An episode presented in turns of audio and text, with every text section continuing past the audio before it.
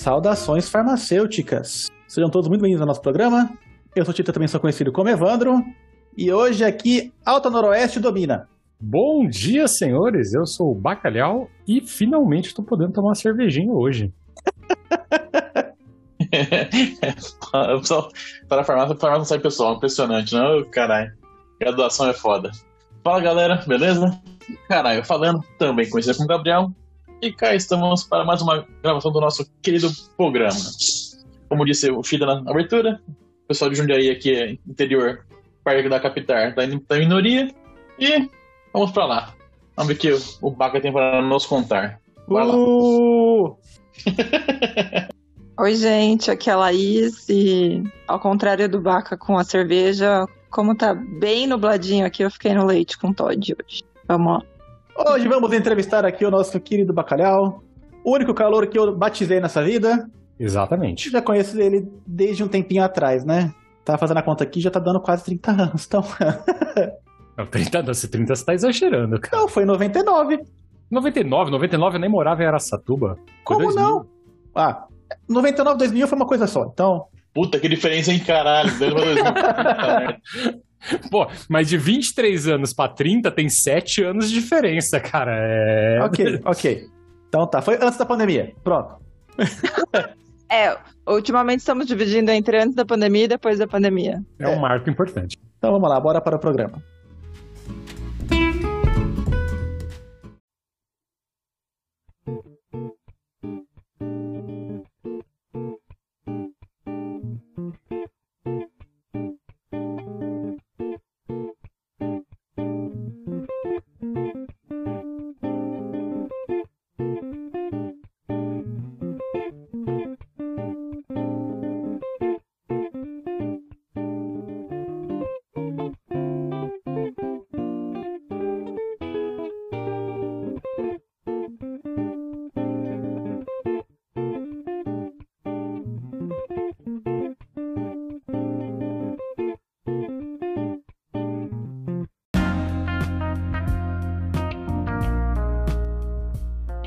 Bom, Baquinha, para quem tem, é, não teve prazer de te conhecer, por favor, conte-nos quem é você na fila do sistema de saúde.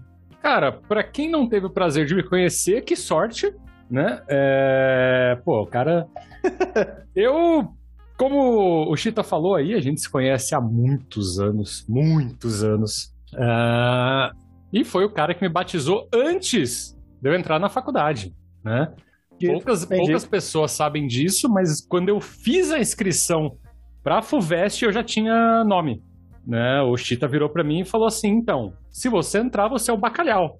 Aí eu falei, por Eu quê? nunca soube disso. É, é. E eu falei, por quê? Ele falou, porque eu quis. Bacana.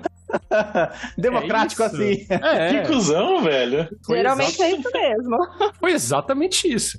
Ah, o, pra quem não sabe, o Chita estudava junto com um primo meu. Né? Na E- época não era chita. Não, na época não era Chita, era um cara estranho, de um loiro de cabelo comprido que andava de sobretudo no colegial. Continua Nossa. estranho, mas sem cabelo comprido. O sobretudo continua? Tá guardado aqui, mas tá aqui. Beleza. E a gente, pô, é, eu era. O Chita, sei lá, tava na terceiro colegial, eu tava na sexta, sétima série. Mas como a escola era pequena, todo mundo junto, adivinhem quem os caras do colegial faziam bullying? Nas crianças da sexta, sétima série. Ah, né? não. A gente brincava um pouco, a gente fazia bullying É. entre a gente. É, exatamente. Você quebrou a porta de vidro esmagando o meu outro primo. é, Foi não intencionalmente. exato. Mas aí a gente se conheceu nessa época aí. E, assim, apesar das brincadeiras na época, a gente não tinha contato, né? Porque era uma diferença de idade ali muito grande. Só que com o decorrer do tempo, quem é mais velho aí na, na internet sabe que teve a onda dos fóruns, né? E, e esse meu primo mais velho criou ali um fórum que o Chita fazia parte, eu fazia parte já mais velho. Né? O Chita já estava na, na faculdade, e eu ali na época de fazer o vestibular, né? De prestar o vestibular. Ah, na mesma época da Laís, né? Vamos, vamos deixar claro aí, né? Na, na ela era mais velha.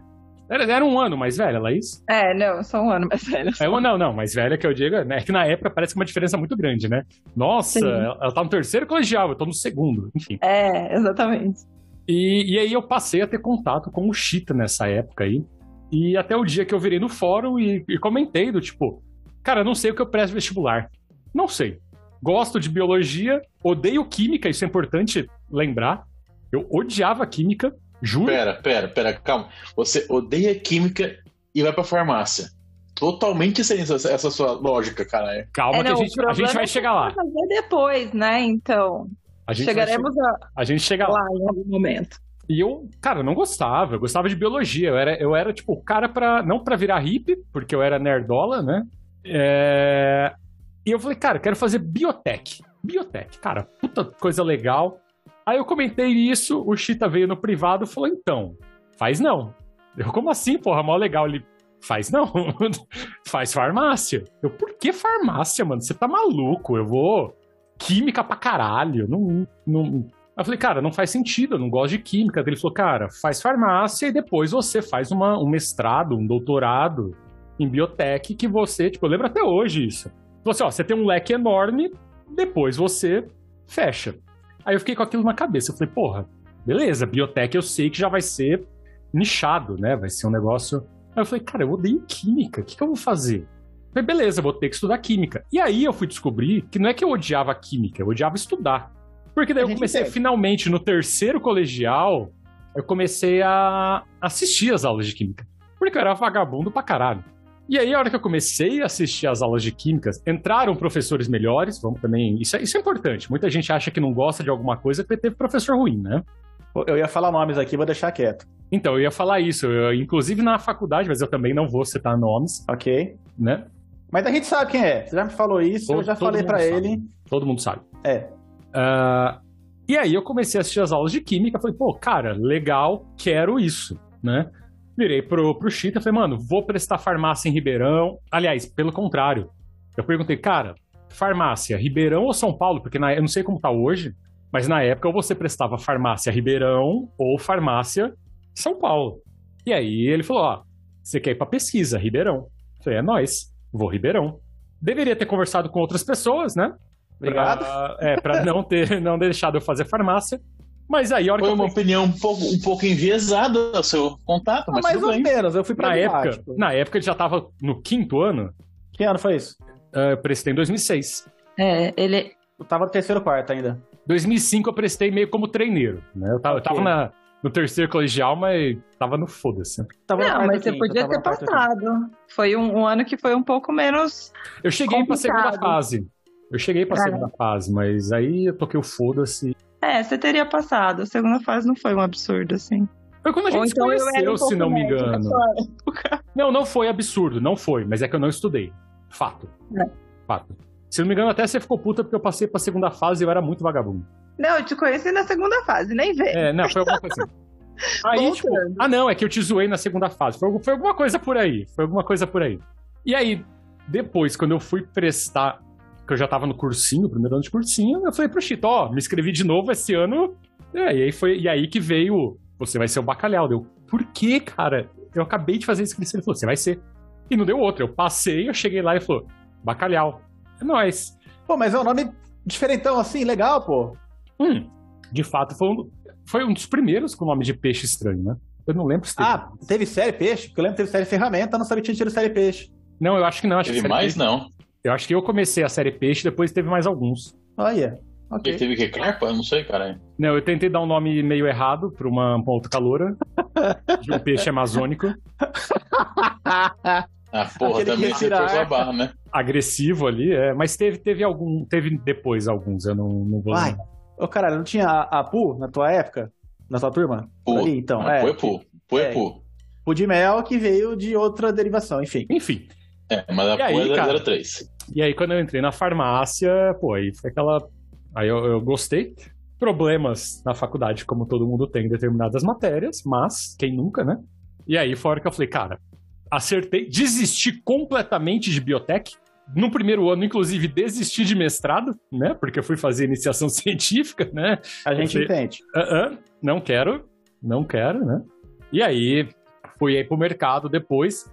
E na real, eu não queria, quando eu fui pro mercado, eu não queria ir para laboratório. Era algo que eu tinha, eu sempre falava para todo mundo. Eu falava, cara, nunca vou para laboratório, não sirvo para isso. Mas é aquela cabeça de faculdade, e quando o laboratório de indústria se resume a controle de qualidade, né? Que é uma realidade que não, não é. Mas eu tinha isso na cabeça, eu falei, cara, me desculpem as pessoas que trabalham com controle de qualidade aí, que estão escutando, mas nunca quis. Né? Era algo que eu tinha certeza que eu não ia fazer. Acabou que eu estava precisando de estágio, na época estava complicado. Uh, aí a Digimon da minha sala virou e falou: Ó, tem uma vaga aqui na Marjan, isso foi em 2012. Ela falou: desenvolvimento e validação. Eu falei: nem sei o que isso faz, mas preciso trabalhar. Cara, foi a hora que eu descobri que eu falei: pô, gosto de laboratório, tá ligado? Dá para trabalhar na indústria, em laboratório, com algo interessante, algo legal, que você não fica aquela rotina do controle, né? Que você pega o medicamento, testa, segue um protocolo, segue ali um método, né? E a validação tem uma outra pegada. E ali eu vi que pode ser interessante. E aí, baseado desde o meu, desde o meu estágio, eu segui na linha de desenvolvimento e validação. Trabalhei aí na Marjan, trabalhei na, na Brasterápica, que é uma empresa menor ali em Atibaia, né? Trabalhei depois na, na Noves, que é a União, né? que, que, era, era Novartis. Hoje acho que não chama mais a Noves, acho que hoje já chama União mesmo. Né? A União acabou adquirindo. E depois fui para o Pharma. E aí vem sim uma guinada na minha carreira, que hoje eu trabalho como consultor em mercado financeiro, na área educacional, narrador de kart, uh, empresário, uh, e por aí vai. E aí eu saí completamente da área da farmácia. Não totalmente, andei fazendo umas entrevistas que é até interessante, que eu fiz uma entrevista essa semana, que o cara, sem saber, falou assim: Eu gosto do pessoal de, de Ribeirão, né, que fez ali a USP. A gente teve algumas pessoas que ajudaram lá no passado a gente. A professora Pierina, eu falei: Quê? Quem? Pierina? Eu falei: Caramba, conheço bem, né? Me deu aula. Exato. Eu falei, acho que ela aposentou logo depois. eu falei, pô, pois. Ela, ela falou: Também deu aula pra mim, tem. Não, pra todo mundo aqui, eu acho que a Pierina deu aula. É, sim, eu tive também. E aí. Cara, ele começou uma... a falar assim: pessoal da Lickno Florida, eu falei, ah, Norberto, né? Conheço também, né? O cara começou a falar vários nomes que eu falei, mano, toda essa galera eu sei quem são, tá ligado? Me deram aula. Estamos e... mandando vibrações positivas pra sua entrevista, então. É, o problema é que eu não sei se eu quero trabalhar. Brincadeira, gente. Brincadeira. Nossa, não fala uma dessa. não falei lugar, não falei qual entrevista. Pode ter mais. Que for de melhor virar. Uhum. E basicamente essa aí é a minha trajetória desde literalmente de antes de entrar na faculdade, quando eu conheci aí o doutor Evandro, né? Vulgo Chita, que depois eu passei a chamar de Chita, na época era Evandro, até a atualidade aí com o doutor, cara... Doutor Semeghini. Doutor Semeghini, Na época não era, não era Chita também, quer dizer, quando você Então, não, na época era, era, era, era Evandro, era o cara estranho e até hoje aí com a minha carreira completamente aleatória. Ah, mas eu, eu, vejo uma continuidade. Eu não sei se é, é aleatória. Talvez assim, a sua diferenciação pós. É, não, a sua diferenciação depois de um determinado tempo é, possa aparentemente ser aleatória, mas acho que tem uma consistência. Não precisa ser tanto assim, se invalidar nesse sentido. Não, não, mas eu, eu acho que é engraçado, porque, e a gente pode entrar aqui numa discussão muito maior, nada farmacêutica, tá? De o, você, Laís, eu não lembro se você estudou no, no COC aqui em, em Araçatuba, não? Né? Não, eu fiz ângulo. É. O, o, o Chita vai lembrar.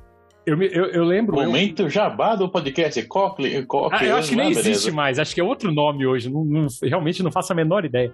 Mas é engraçado porque quando eu tinha ali meus 14, 15 anos, eu ia ali na. Você lembra daquela sala de estudos, Chita? Que tinha lá no. Lá em cima, no, no andar que tinha uns computadorzinho. Hum eu ia lá e tinha um negócio na época, nós estamos falando aqui de 2004, 2005. Era um site que chamava Folha Invest. E eu descobri esse site e eu comecei a usar aquilo, que era um site que basicamente ele simulava todo o mercado financeiro. Ele te dava ali uma grana e era baseado de fato na bolsa de valores, tal, mas de maneira virtual, né, simulada.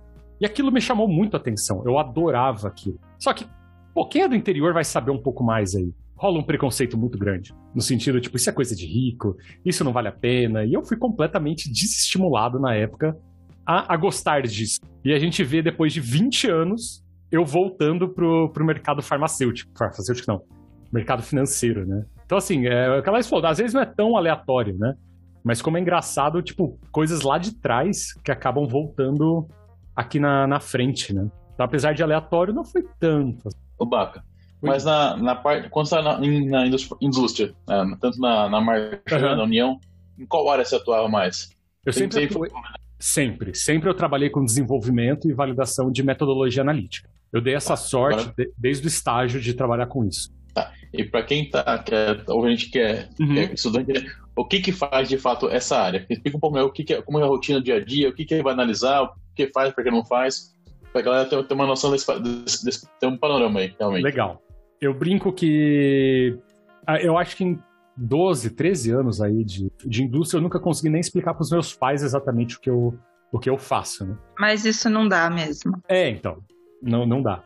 Mas eu costumo falar que é assim: a gente prepara aquilo que o controle de qualidade vai usar na rotina. Então a gente vai desenvolver um método. Eu, eu, eu costumo brincar, eu, eu pego exemplos bestas, do tipo assim: como que você me fala que nesse comprimido tem 500 miligramas de paracetamol? Como você me prova isso? E aí, o desenvolvimento e a validação. Primeiro você tem a parte do desenvolvimento, né? Geralmente você vai ali atrás de uma USP, e quando eu falo USP aqui não é a faculdade, é a farmacopeia americana, né? Vamos deixar claro aí. Farmacopeia americana, farmacopeia britânica, europeia, japonesa, você tem todo um. Você desenvolve esse método baseado, às vezes, em, em alguma literatura, de como, por algum método, seja por HPLC, seja por cromatografia camada delgada, por UV, por. Enfim, você tem aí toda. Quem passou por química analítica, tudo aquilo que você aprende, que você acha que você nunca vai usar, tá ali. Né? Surpresa. É, exatamente. Uh, e aí você fala, pô, legal, consegui um negócio que me falou que tem 500 miligramas de, de paracetamol. Mas funciona de verdade? Ou eu só obtive esse resultado nesse experimento, né? Dei sorte de repente, vai que deu sorte. Testei, mas deu sorte, deu sorte. E acontece. E acontece. Sim. E aí entra a segunda parte da validação. Né? No desenvolver. É que o, desenvolvimento e a validação acaba. É algo que acontece muito. É, exatamente. É, ele acontece muito. Uh, Concomitantes. Concomitante, essa é a palavra bonita. É, Rasgando português. Eu não, eu não sei falar bonito, cara, desculpa. É, então, você já faz alguns testes ali para ver. Mas a validação, basicamente, ela vai pegar esse método que foi desenvolvido e colocar à prova de todas as maneiras possíveis para você provar que ali de fato é o paracetamol e não é uma dipirona, colocando exemplos absurdos só para ficar bem claro assim. Para aquele que o, né, é, que o paracetamol não algum outro metabólito, uma impureza que detectou de, Exatamente. de 500 miligramas também. Exatamente, é. Eu, eu, eu tô colocando os exemplos absurdos para ficar mais visível. Assim. E aí você tem que provar que ele vai trabalhar. E aí você tem alguns parâmetros para você provar, tipo linearidade. Pô, ele tem que ter uma faixa para você trabalhar.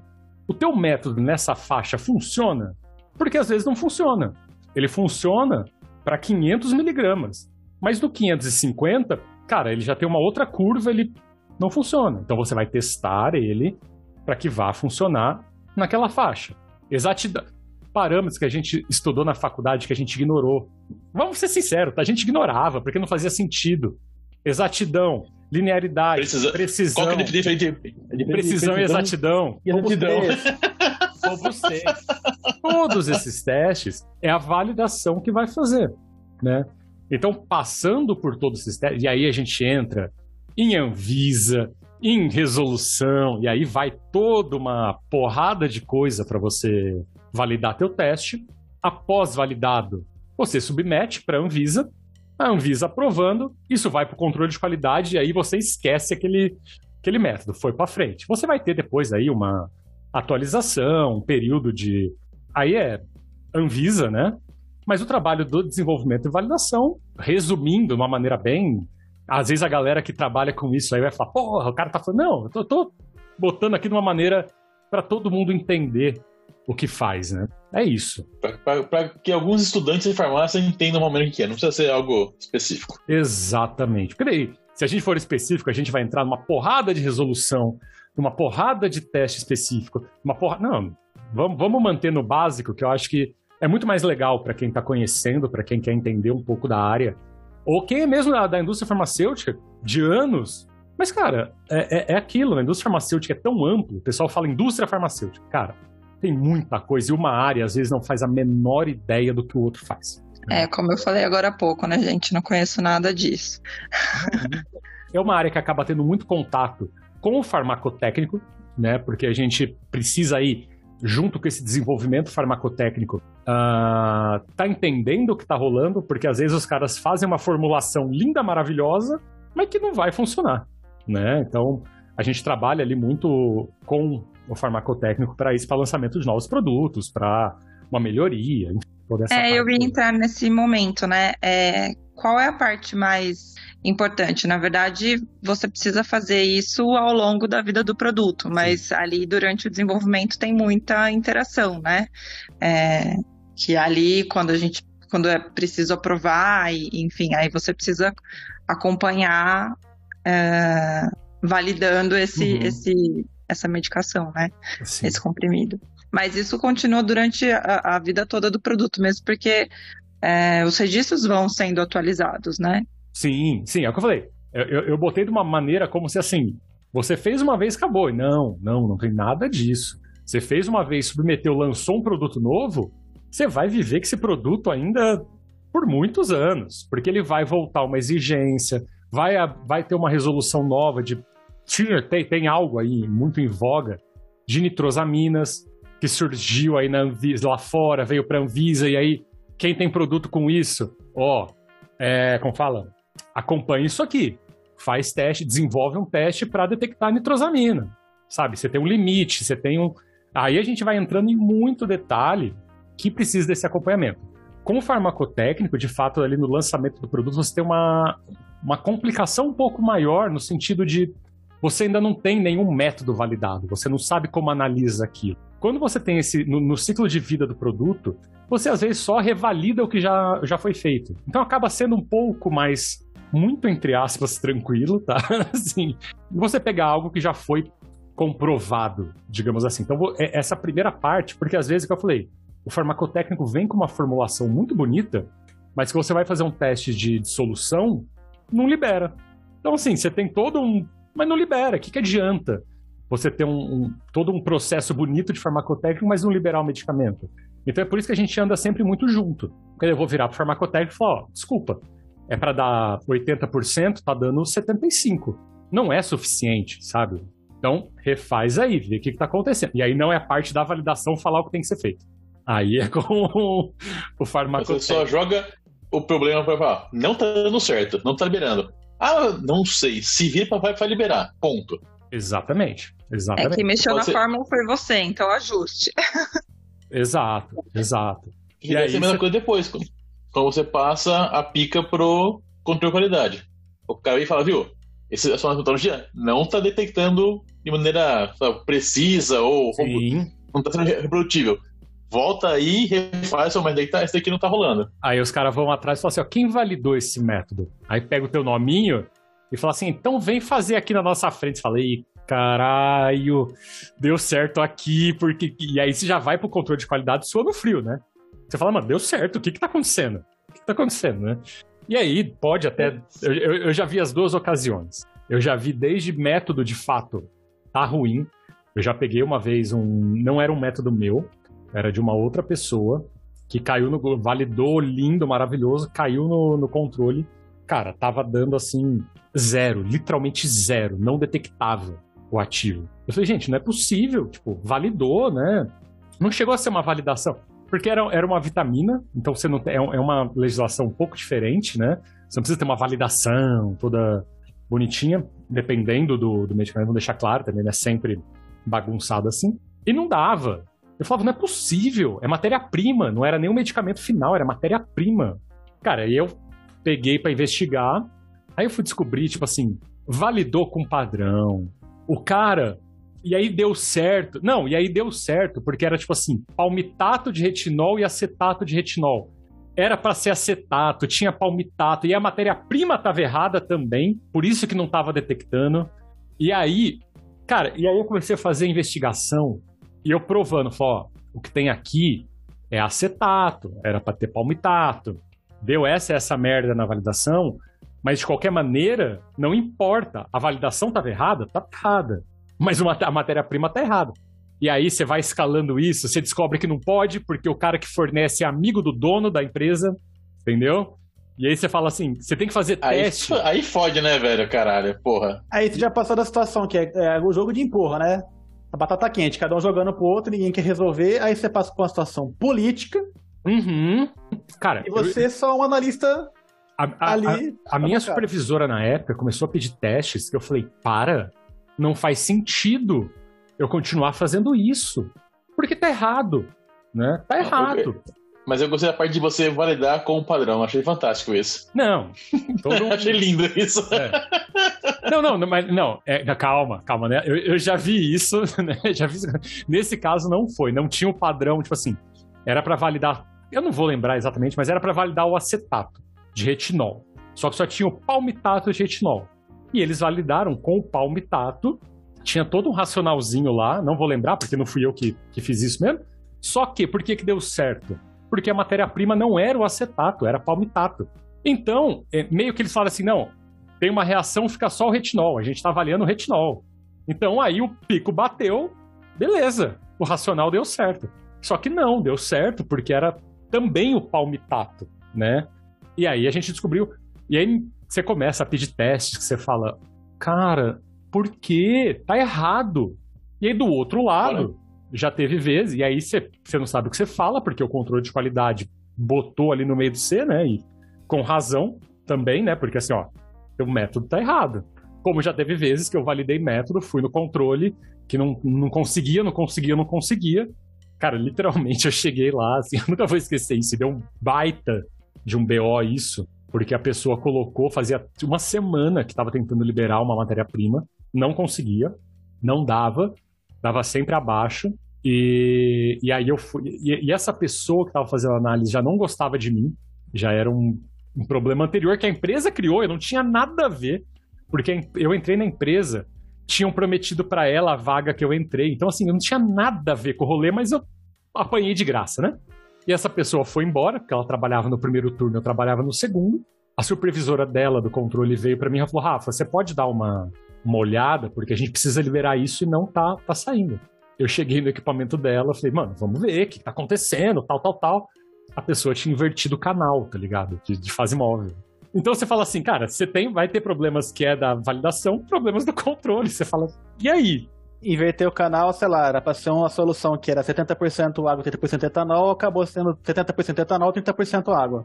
Mais ou menos. Ele, ele tinha duas fases móveis, era um gradiente de fase móvel. Ah, putz. Entendeu? Só que ela inverteu o canal que era pra ser no A, ela colocou no B, e o que era pra ser no B, ela colocou no A. Então ela inverteu as fases móveis, o gradiente de fase móvel.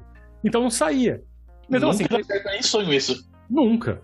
Então, assim, tem vezes que você vai achar problemas que de fato são da validação, e tem vezes que você vai ver uns problemas no controle que você fala, cara, às vezes é um. Na verdade, é um pequeno deslize técnico, né? No Exato, não. Eu, eu, dei um exemplo mais absurdo, mas eu já peguei coisas mais simples, que era tipo, Olha, eu coloquei para agitar meia hora em banho de ultrassom. A pessoa no controle quer 10 minutos porque eles têm pressa. E eu entendo isso. Só que em 10 minutos não vai dar certo. Entendeu? Então, tipo assim, infelizmente, você tem que ficar meia hora. Então você tem. A receitinha de bolo tá ali, tem né? algo chamado metodologia científica, tem que ser respeitado, senão não dá certo. Chama método científico, método de validação. Se você não fazer o método certinho, você não consegue provar a validação.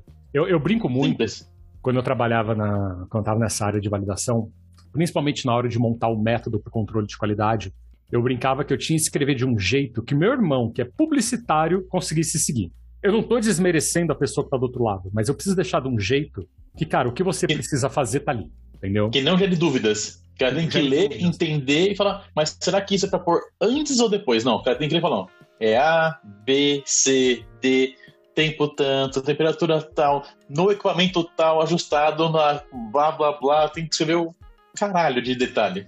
É, eu era chato nesse ponto, de colocar, tipo, agite manualmente por dois minutos. Cara, às vezes com um minuto ia dar certo, mas eu validei com dois, então, tipo assim, isso veio, tem algum, algum motivo, mas eu colocava tudo no menor detalhe exatamente para isso. Não gerar dúvidas, que é onde você vai ter ali um, um algo que funcione de modo. Não, não o método em si, mas algo que funcione no controle de qualidade, que não vai te gerar problema, que não vai atrasar nada. Né? Que a gente sabe que a, a vida de indústria cara, você tem que liberar, você tem que correr, você tem que estar tá ali, né? Então, quanto menor o erro, melhor. E para reduzir erro, você tem que deixar, foi o que você falou, A, B, C, mínimo detalhe. É, no meu trabalho atualmente eu não de, eu não não que eu não deixo trabalho de um dia para o outro, mas assim é muito definido o que eu tenho para fazer hoje, né? Então eu consigo terminar, começar e terminar o meu dia zerada na dentro uhum. das possibilidades, né? Uh, e aí eu fico pensando, eu não sei se eu desligaria do trabalho tendo alguma coisa para resolver para amanhã, assim, sabe? É, é uma realidade bem diferente do, dos ambientes que eu já tive.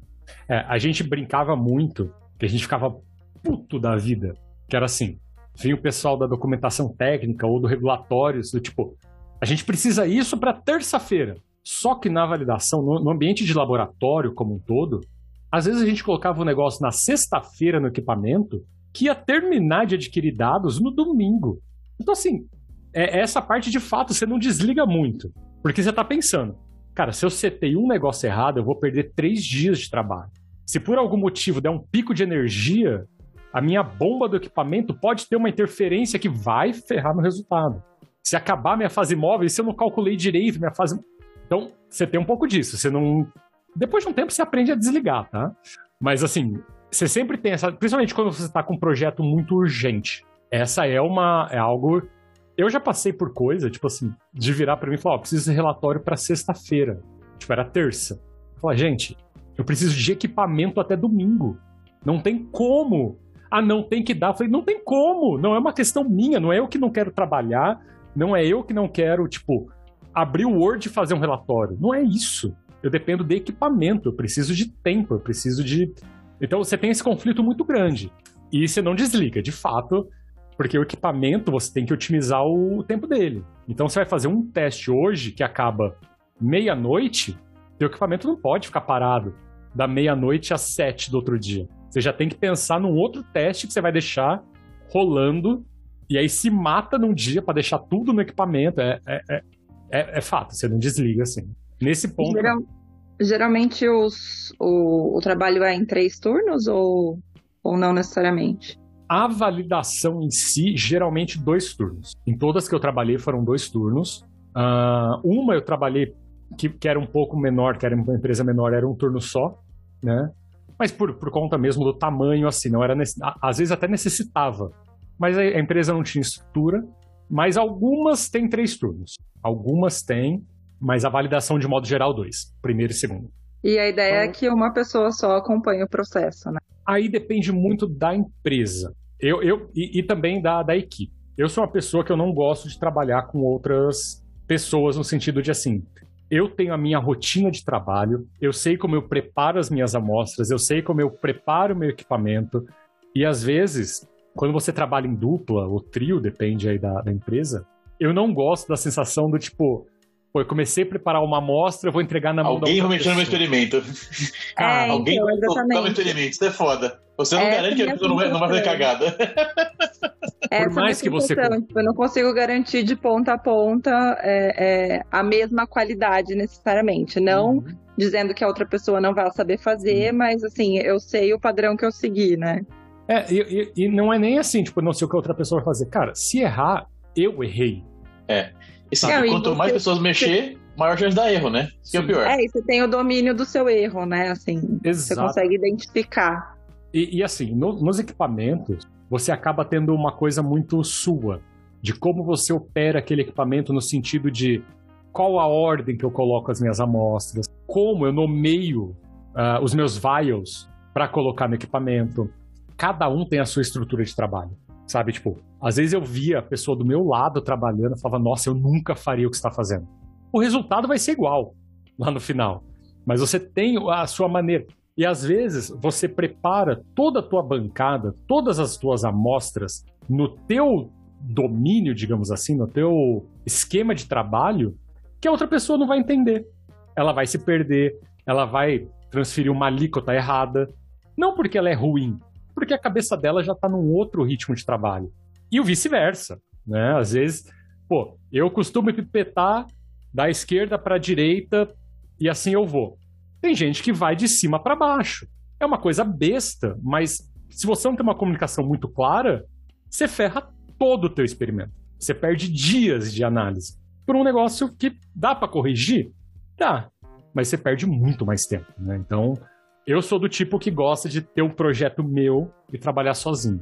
Mas, de modo geral, na indústria você tem essa integração primeiro e segundo. Um começa, ou, por exemplo, eu preparo a amostra, coloco no equipamento e o cara do segundo turno vai acompanhando para ver se está dando o resultado correto, para ver se o equipamento está funcionando.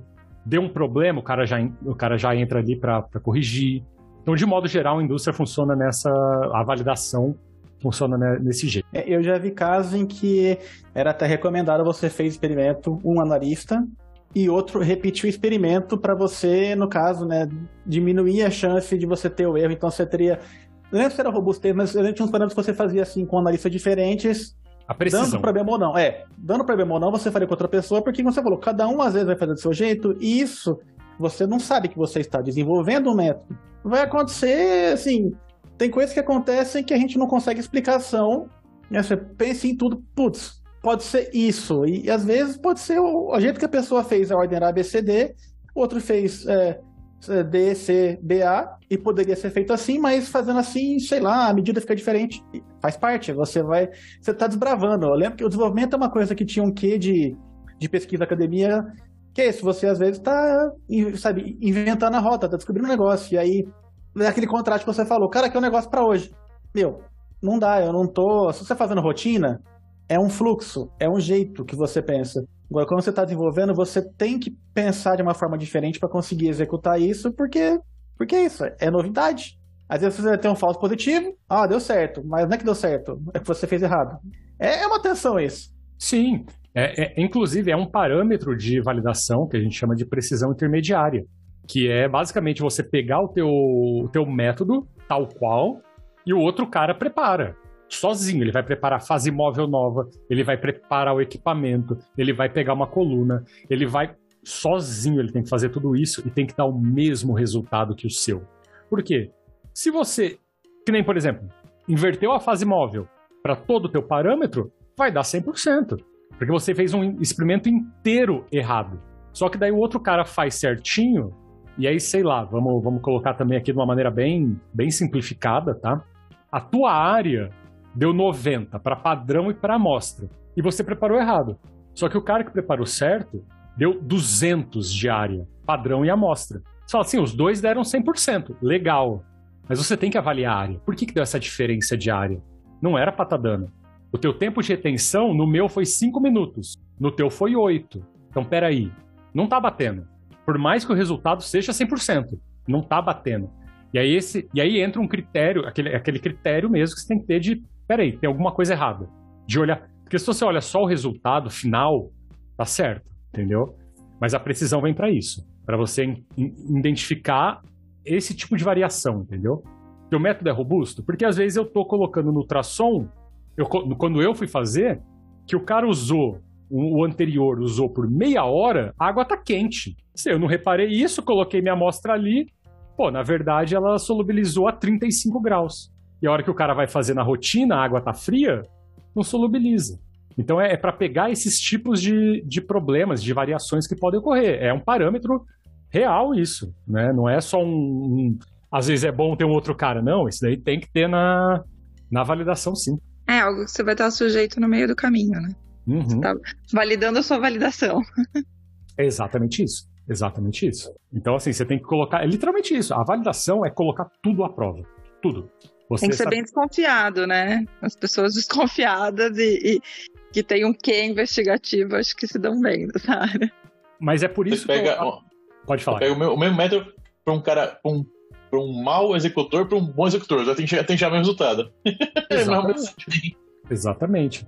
E eu acho que é isso que me chamou muito a atenção, que eu falava, né, eu comentei que eu nunca queria ir para laboratório, que me chamou a atenção na validação. Porque o meu problema era essa rotina de todo dia executar a mesma coisa. Você chega na validação, não. Você tem que olhar, entender o teu resultado. Por que que tá dando isso? Por que que deu diferença? Por que que tá fora? E aí você tem toda uma parte aí que o, que o Chita comentou mais cedo, fora do ar aí, que adora uma parte estatística, né, para para avaliar tudo isso, né? Eu também odeio estatística. Ainda bem que a gente tinha planilha para isso, porque se depender de mim, tá maluco. Mas você tem tudo isso para avaliar esse tipo de, de interferência, né? É muito legal, é uma coisa que não é linear, né? Que no meio do caminho você vai. Não há nada linear, né, Chita? É o caos controlado, geralmente. Se tiver um, se for um caos controlado, melhor. Mas geralmente na indústria farmacêutica é só caos, independente da área. Isso assim, né? Pessoas de fora não pensem que é várzea. Não, não Fala é caos isso. porque é, É isso. é assim, é, às vezes tá pensando que vai fazer uma coisa, a hora que você vai fazer, teve uma coisa, teve um parâmetro que você não considerou, ou teve um parâmetro que você não tinha a mínima ideia que estaria lá e que vai ter influência.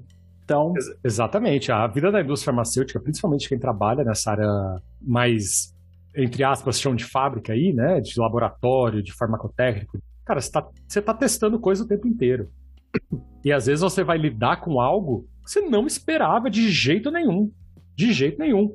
E aí a questão é como você lida com isso. E a química?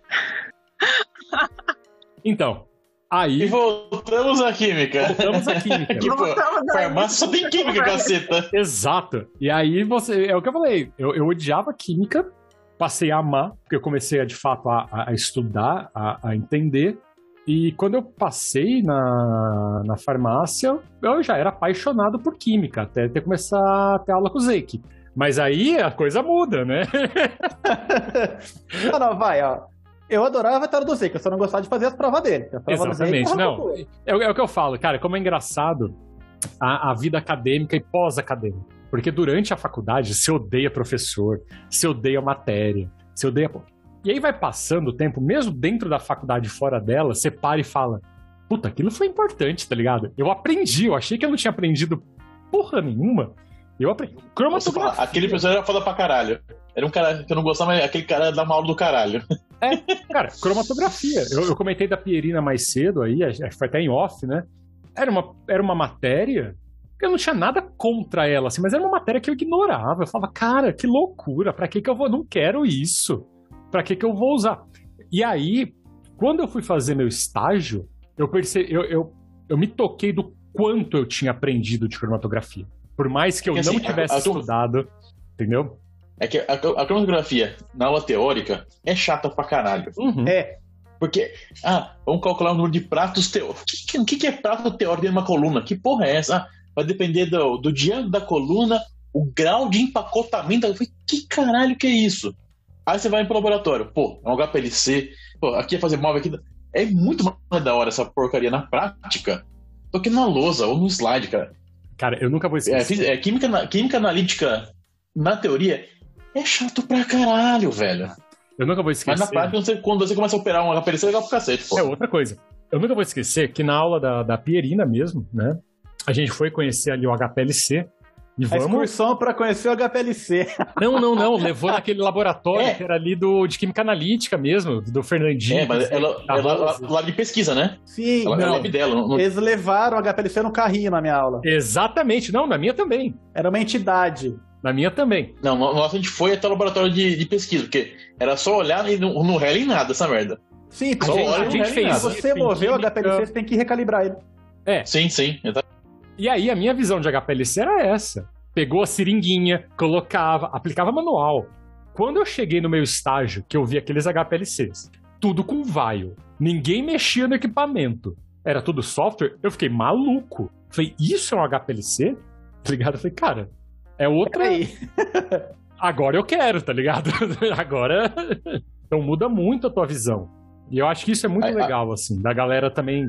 Quem tá escutando aí, que tá ainda na graduação, cara, às vezes o que você acha que você não aprendeu, que vai ser inútil, lá na frente você vai ver um diferencial absurdo. Aí vai fazer a falta, né? E é legal comparar essa realidade, né? Industrial, que a gente pensa numa escala industrial e numa escala de laboratório. Exatamente, exatamente. E assim, e, e algo que eu notei, que eu não dava valor, ah, é o nível de ensino que a gente tem na, ali na farm. Eu trabalhei com outras pessoas que eram de outras faculdades, não faculdades ruins, nem eram tão ruins assim, sabe? Tipo, tinham algum conceito. Nem eram tão ruins. Não, é, tem- faculdades que, cara, você não. É. Você sabe que não. Mas que tinha algum conceito. E eu nunca vou esquecer da pessoa virando pra mim, eu ali no computador, tal, fazendo cromatografia. Eu olhei, tinha ali o cromatograma, um, e, e, eu, e eu lembro até hoje, porque era um. Eu falo que era um cromatograma de livro. Cara, era uma linha reta, Tá subia lindo. um pico, descia. A pessoa olhou e falou assim: Mas o que, que significa isso? Aí você para e fala, cara. Aí também é demais, né? Então, mas aí você fala assim, e não era uma pessoa que era tipo, ah, vamos colocar das maneiras mais esdrúxulas possíveis, sabe? Tipo, burra, que não sabia nada. Não! Era uma pessoa extremamente esforçada, estudiosa, mas ela não teve essa base. Era recém-saída da faculdade e não sabia olhar aquilo e falar que era um cromatograma. E pela base que a gente teve lá atrás, quando eu caí no laboratório, eu sabia, entendeu? Então, assim, a gente tem uma base na, na, na farma muito boa. Muito boa mesmo. Que até o que você acha que não vai valer a pena, vale muito. Mas a gente só vai aprender. É coisa de, de idade, né? A gente sempre fala, aproveita, depois muda. É coisa de velho, né? A gente tá ficando velho. Presta Não atenção vamos nisso. falar sobre assunto idade. Pelo eu tô, tô um pouco mais feliz que eu acho que meu inferno astral passou, porque se o aniversário passou, o inferno astral precisa ter passado. Calma. É, meu inferno astral começa seis meses antes e termina seis meses depois. Poxa, aí é complicado. É mais ou menos. Lamento. E aí, depois de tudo isso que eu passei na indústria, aí eu saio dela, né? falo bem, falo maravilhas e aí eu saio dela. Não, mas isso é, é, é parte do nosso caminho, eu acho. Eu não desincentivo ninguém. Mas Apesar- você, é, a, a opção não é tua, necessariamente. Apenas trago verdades. É, cara, eu conheço pessoas que não trocam por nada. Pra mim já não fazia mais sentido e bora pra frente. E eu acho que é isso que, a- que muita gente também tem medo, né? Dessa troca de depois de velho. Nem a gente nem tá velho, né? Vamos de sair do, do, do- tentar outra coisa nova. E como tá sendo isso daí? Muito louco, muito louco, porque eu mudei completamente de área, né? De tudo, assim. Eu, eu- eu comentei, hoje eu trabalho com parte educacional de mercado financeiro, prestando consultoria, fazendo apostila. ah, eu não falo que eu faço consultoria pessoal, porque aí tem toda uma regulamentação e não posso fazer isso, né? E, pô, trabalho com narração de kart, piloto kart, sabe? Tipo, tem toda uma. Cara, e aí são habilidades que você vai desenvolver. Que eu falo, até o que eu passei antes, na parte de farmácia, me ajuda nisso. Porque o que eu vejo que é muito engraçado é que a parte financeira tem uma parte analítica muito forte. Né? Analítica que eu digo de análise mesmo, né? Não é de. E que você vê que outras pessoas não têm essa vivência, né? De, de como você pensa situações que a gente aprendeu a analisar no laboratório. Porque você tem que estar ali o tempo todo pensando em mil soluções, não só em uma, né? E, e- e essa carga me, me ajuda muito hoje em dia. Muito. Mas vamos deixar aí o recado que você não tá fechado, né, pra, pra indústria. Não, não, não é isso, né? São Eu- trabalhos complementares pro momento de. É, eu costumo. Eu, eu brinquei esses dias com uma amiga minha que eu falo que sou o cara mais aleatório que você vai conhecer, porque esses dias eu resgatei aí, quem, quem, quem eu tenho no, no Instagram deve ter visto, eu resgatei um vídeo meu do glorioso teatro de Parasita, né? O que eu tava de Penélope Charmosa, que eu falei, cara, eu, eu previ o futuro. Eu tava de Penélope, uma Barbie, falando de febre maculosa. Isso Uma barba de 2000 barba, isso que é o mais interessante. Tava linda. Não, eu nem usava barba tanto na época. Eu- no, no vídeo eu tava, no vídeo eu Tava tava. de barba. Olha a veia artística É, aparecendo aí. E, e olha a previsão de futuro, né? Em 2010 eu falando de Barbie e febre maculosa. Não podia estar mais atual, né? Não podia. Fato, fato, fato. Eu. Peraí que minha gata tá para. Derrubou as, as coisas aqui atrás, que beleza. Ela descobriu que ela pode derrubar uma almofada agora. É Ah, fantástico. bom. Gente, tava uma correria aqui agora há pouco que eu queria ter filmado essas crianças. E aí te pergunto, então, o que, que você usa da farmácia nessa parte que você faz hoje?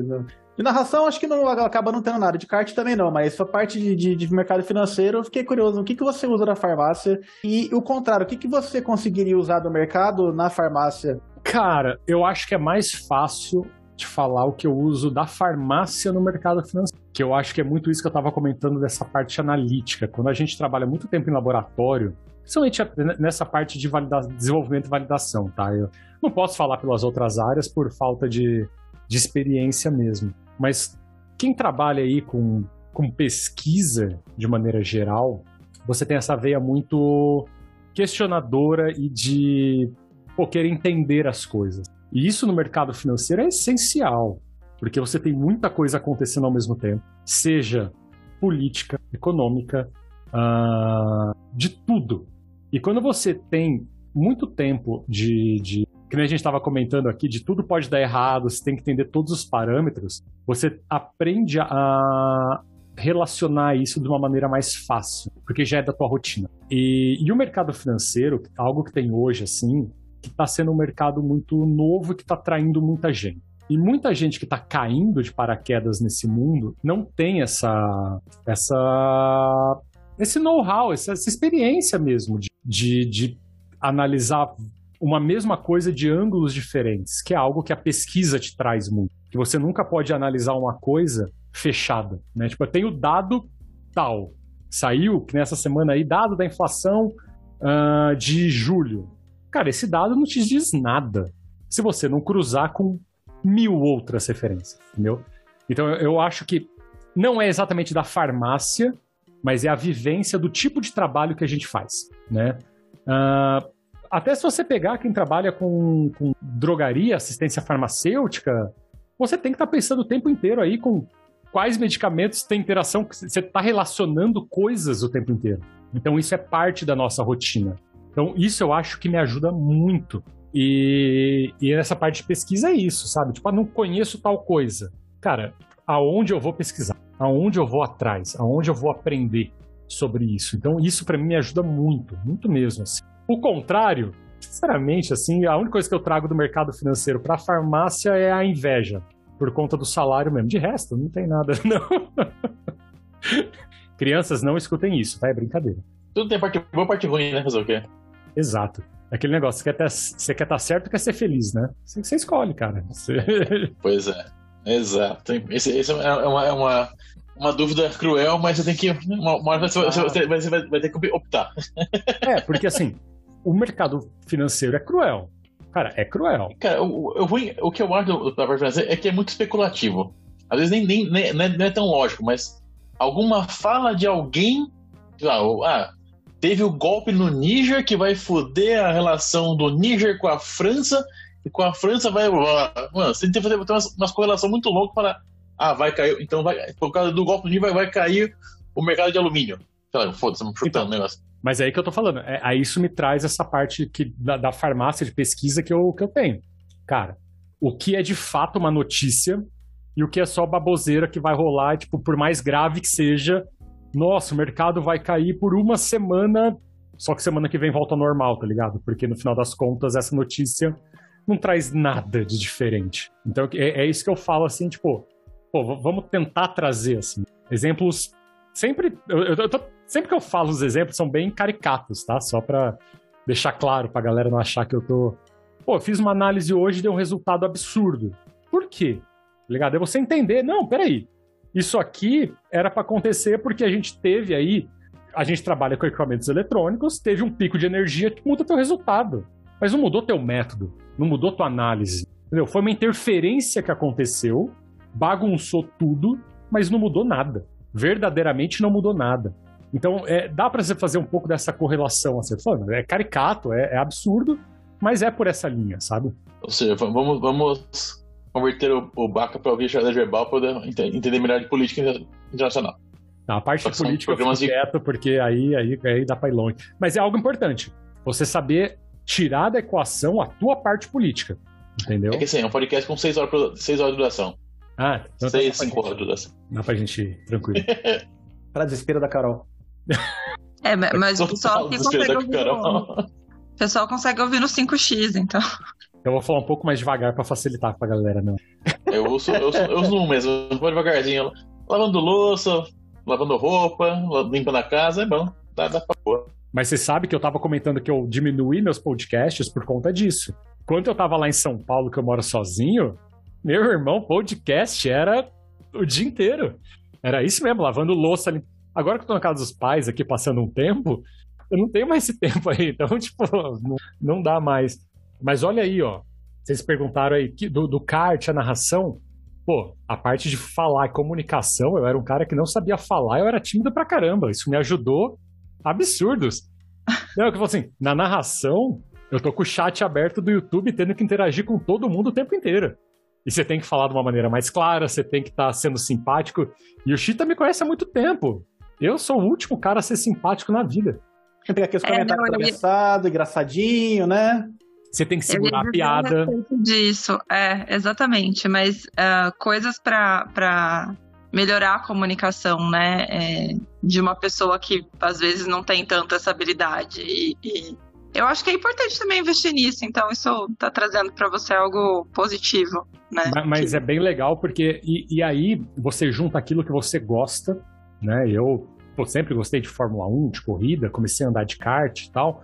E você junta algo que você gosta, que é natural pra você, com uma habilidade nova. Porque eu tô falando ali do que eu gosto, né? Eu tô narrando uma corrida de kart, que é algo que eu tô ali o tempo inteiro. Isso facilita demais. E aí você vai aprendendo ali um pouco de técnica, um pouco de, de como falar, falar um pouco mais claro. Obviamente a cervejinha dá uma colaboração no começo aí, né? Que você fica um pouco mais soltinho no começo, mas depois você, você aprende a, a fazer isso. E farmacêuticos, isso é importante, viu? Porque cedo ou tarde vocês vão ter que falar lá na frente, vocês vão ter que apresentar alguma coisa. E principalmente falar com o chefe, que às vezes não é tão bacana, você vai ter que ser eloquente para falar com ele. A gente são lembra. habilidades pra, sempre boas pra incluir no currículo. A gente lembra daquelas aulas que o professor dava seminário e o pessoal ficava, ai, professor vagabundo que não quer dar aula, não sei o quê. Faltava um pouco também de comunicação de falar, gente, tô fazendo isso daqui porque. Fernandinho falava assim: eu sei da aula, quem tem que aprender são vocês. E assim, aprenda porque vocês vão ter que se apresentar, você vai ter que se vender para entrevista de emprego, você vai ter que se vender no seu papel, você vai ter que se vender, você vai ter que comunicar o que você fez. Às vezes, que nem você. Chamaram você para falar numa auditoria com o pessoal da FDA porque não tinha ninguém que falava inglês. E você falava. Isso aconteceu Sim. comigo. O pessoal ligava lá na firma, ah, tem um gringo me ligou que tá falando inglês, eu não entendi o que ele tá falando. Ah, passa pro Evandro. E o cara queria vender, sei lá, junta de, de cabeçote, sabe? Eu entendo o cara fala, ó, assim, não sabe, manda minha pessoa assim, assim, assado. É o tipo de coisa que você não espera, então você vai ter que saber. Comunicação é, é o básico. É, e você apresentar resultado também, pode ser que você vai ser a vida inteira aquela pessoa que vai executar o método, vai sabe, botar no computador e outra pessoa vai seguir. Mas pode ser que não. Então eu já vi a maioria das pessoas, não, elas têm que de alguma forma reportar e você tem que se fazer entender e adaptar o que você está falando. Então, você não pode chegar pessoal, vamos supor, de marketing e dar aquele, aquela apresentação completamente técnica, porque não é a praia deles. E se você pegar um negócio que é puro marketing e for falar com o pessoal que é técnico, vai- eles vão achar que você não sabe, porque é fraco. Então você tem que também ajustar o que você está falando para o seu público para que eles entendam e assim você seguir o Exatamente. trabalho. É, é adequar o discurso. É, como eu falo, na narração de kart eu passo muito. Adequar a linguagem. É. Por quê? Eu sou um cara eu tô na pista, eu, eu gosto de correr, eu entendo. Eu posso falar mil coisas técnicas, mas o cara que vai entender a coisa técnica é ele que tá na pista correndo. Quem tá assistindo no YouTube é a mãe dele. A mãe dele, se eu falar assim, ele tá entrando um pouco mais fechado porque ele tá preparando o ângulo pra próxima ali, que ele vai a- entrar aberto com o pé mais embaixo. A mãe dele tá cagando pra isso. A mãe dele tá querendo falar: cadê meu Ele tem filho? 30 segundos. Cadê meu Ele tem filho? 30 se- Filma meu filho. E você tem que adequar, adequar a linguagem. O, o Chito tava falando aí de, de seminário. Quem nunca ficou desesperado com o seminário do Sérgio Aquino, Patobiocquímica? Quem não fez a matéria? Na minha época era obrigatório. bioquímica? Na minha era obrigatório. Eu seminário acho para que a minha bioquímica? também. Não, eu tive, mas, mas eu lembro, eu lembro do seminário de- do Sérgio Akira. Nossa, era tenso, porque ele sorteava na hora quem ia falar também. Então, era isso que eu ia falar. Do Sérgio eu não lembro, mas eu lembro de um Ah. professor de mais do minha- início do curso minha- que sorteava. A gente não. É. Teve, teve um seminário ruim, que era tenso de, de fisiopatologia, com a Fabiola. Aí era tenso esse seminário aí. Também Esse a gente aula. não teve, eu não lembro. Outro que era assim também era de virologia. Virologia? Quem lembra aí? Era o sorteio esse do meu. Era É que a birologia era, era, era várzea. Era mais, então. Mas, pô, na época você fica puto, você fica. Mas, cara, depois você descobre que, que eu deveria ter dado mais atenção, tá ligado? Talvez não a matéria. Nenhum, não tô falando de nenhuma matéria específica, tá? Mas. mas deveria ter dado atenção nesses seminários que, pô, no, no final das contas ajuda demais. Exato. Legal. Temos uma visão aí bem, bem ampla de alguns caminhos profissionais. É, eu, eu acho que assim, dá- eu acho que a parte de desenvolvimento e validação não é nada explorado na faculdade. É muito superficial. Eu lembro que teve uma matéria eletiva, não vou lembrar qual agora, tá? Que passou por uma aula falando assim, parâmetros de validação e boa. Então é uma área que muita gente simplesmente desconhece, né? Bem como às vezes uma área de, sei lá, assuntos regulatórios também tem uma visão por cima e é uma área enorme, extremamente importante numa indústria, sabe? Uh, você tem uma área de documentação técnica também extremamente farmacêutica, né, digamos assim, você não sabe. Então, ela é legal às vezes trazer aqui. Eu, eu, pô, eu preciso olhar mais aí o, o feed aí. Eu, depois que eu vi que tem mais de 100 episódios, eu falei, cacete, eu preciso escutar. Para trazer essa galera de áreas não convencionais do, da área da indústria farmacêutica para saberem, olha, existe uma outra possibilidade, existe um algo que eu não sabia que poderia fazer, né? Porque o meu caso foi esse. Eu gostava de pesquisa, eu queria biotech, que nem eu falei lá no começo, eu queria biotecnologia, queria trabalhar com pesquisa, fazer FISIC, pô, queria fazer mestrado, e a hora que eu vi que o mestrado, o doutorado não era para mim, mas eu gostava de pesquisa, me rolou algo meio tipo, cara, o que eu vou fazer da minha vida? Acabou, tá ligado? Porque eu gosto da área, mas se eu não quero fazer mestrado, para onde que eu vou? E aí eu descubro lá na frente que não, a indústria farmacêutica consegue acolher esse tipo de, de profissional também. Então é, é, é bem legal. Eu, pô, adorei participar hoje aqui do, do convite aqui para estar com vocês. Obrigado. Bom, acho que podemos fazer então, a pergunta final. Vixe. Pois é, no final. Senhores Concordo. e senhorita, temos um programa? Sim. Temos um, temos um programa. belo programa, cara. Um belo de um programa. Muito bom. Então tá, agora eu faço a chamada final, tá?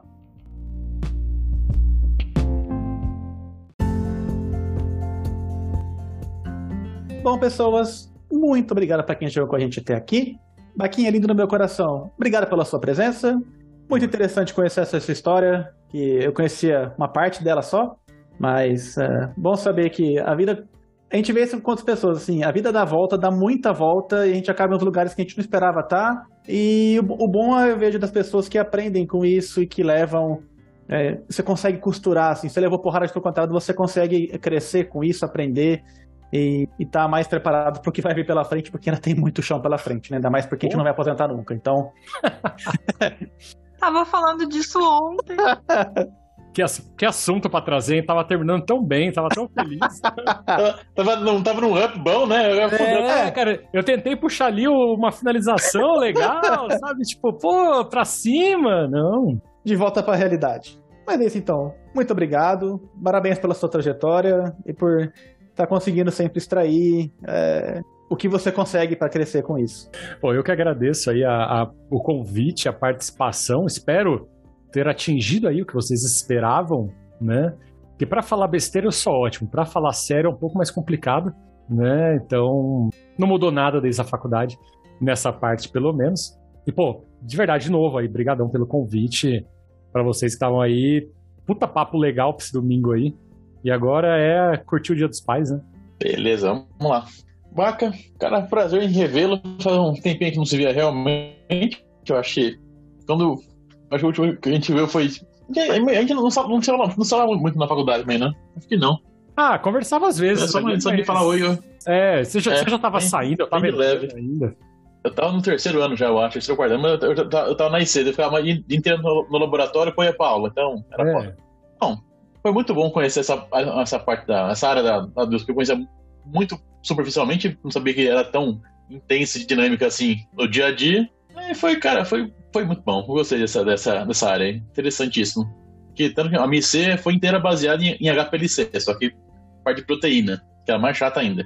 Nem fala. Porque bagulho é instável pra cacete. Então, mais um bom domingo para todos, bom Dia dos Pais e até a próxima. Quero agradecer também a presença, a conversa do domingo de manhã. Acho que é, você conseguiu explorar bem uma área que talvez muitas, muito poucas pessoas conheçam. É, que a gente estava comentando sobre coisas que faltam na, durante a faculdade. Acho que esse é um tema que falta para a gente durante a faculdade. É, obrigada, você contribuiu bastante, com certeza, para a galera conhecer um pouquinho mais. E Hoje é um dia que eu não vou passar com meu pai, infelizmente, mas aos que são pais, feliz dia dos pais. Tá bom. Parando a gravação em 3, 2, 1.